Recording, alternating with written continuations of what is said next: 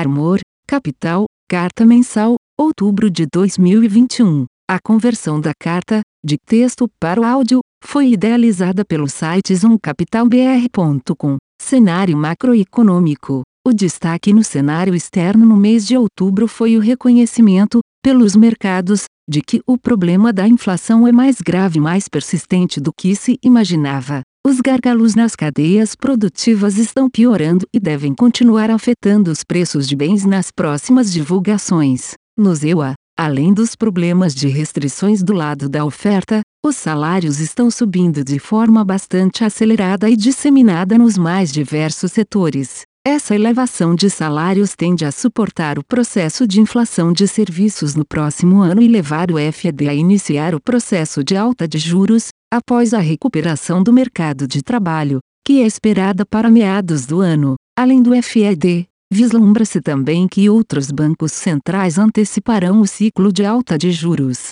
Nesse sentido, houve forte elevação dos juros de prazos mais curtos em boa parte dos países. Por outro lado, tendo em vista que o crescimento global segue preservado, não se verificou, ao menos ainda, um movimento de aversão ao risco. No Brasil, apesar do Banco Central ter elevado o ritmo de alta da Selic para 150 PTS, conforme esperávamos, os preços de ativos brasileiros mantiveram uma pior performance relativa. Novamente, a elevação do risco por conta da flexibilização da regra fiscal mais relevante do país foi o vetor preponderante, apesar da divulgação de dados fiscais correntes melhores que o esperado. As dificuldades enfrentadas na tramitação da PEC e dos precatórios geraram especulações de que outras saídas, ainda mais problemáticas para o risco fiscal, pudessem ser colocadas para a criação do novo programa social, como, por exemplo, a suspensão do teto de gastos por alguns anos ou a decretação do estado de calamidade.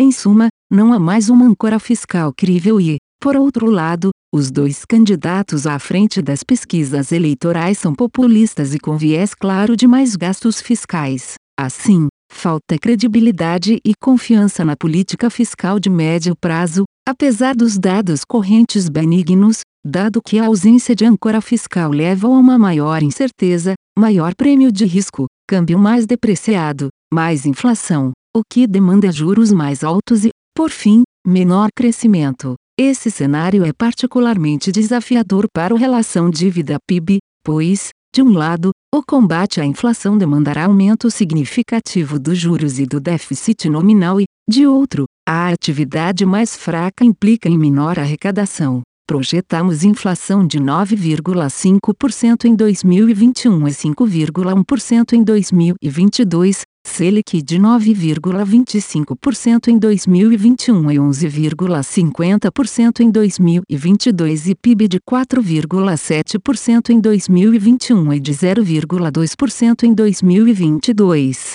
Comentário dos gestores. Outubro foi marcado pelo aumento da volatilidade dos ativos brasileiros ruídos de natureza fiscal, monetária e política, juntamente com fatores técnicos, contribuirão para a performance abaixo do esperado dos ativos locais. As posições em renda fixa local e global afetaram negativamente o resultado dos fundos. As perdas foram compensadas pelas estratégias em moedas e em renda variável. Os juros futuros deterioraram significativamente, decorrente das discussões em relação ao financiamento de políticas públicas através de uma mudança no cálculo do teto de gastos ou até mesmo com a aprovação de crédito extraordinário. Além disso, os dados de inflação seguem surpreendendo para cima. Com um balanço de riscos mais desfavorável, o Banco Central optou por acelerar o passo da alta de juros. No entanto, Acreditamos que o mercado está precificando um pessimismo exacerbado, essencialmente nos vértices com mais emissões do Tesouro,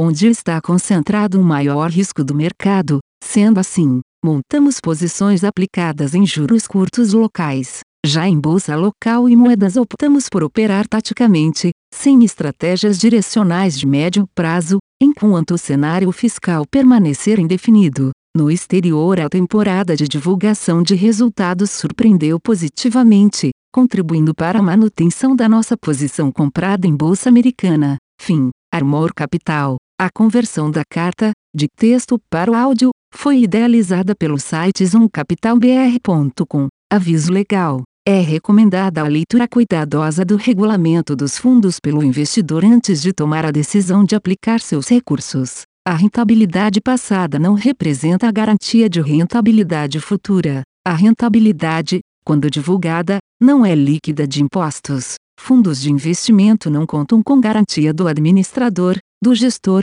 de qualquer mecanismo de seguro ou fundo garantidor de crédito, FGC. Para avaliação da performance de um fundo de investimento, é recomendável a análise de, no mínimo, 12 meses. A gestora não se responsabiliza por quaisquer decisões tomadas tendo como base os dados deste documento. As informações aqui contidas têm caráter meramente informativo e não constituem qualquer tipo de aconselhamento de investimentos ou oferta para aquisição de valores mobiliários. Os investimentos em fundos de investimento e demais valores mobiliários apresentam riscos para o investidor. Os fundos de ações com renda variável podem estar expostos a significativa concentração em ativos de poucos emissores, com os riscos daí decorrentes.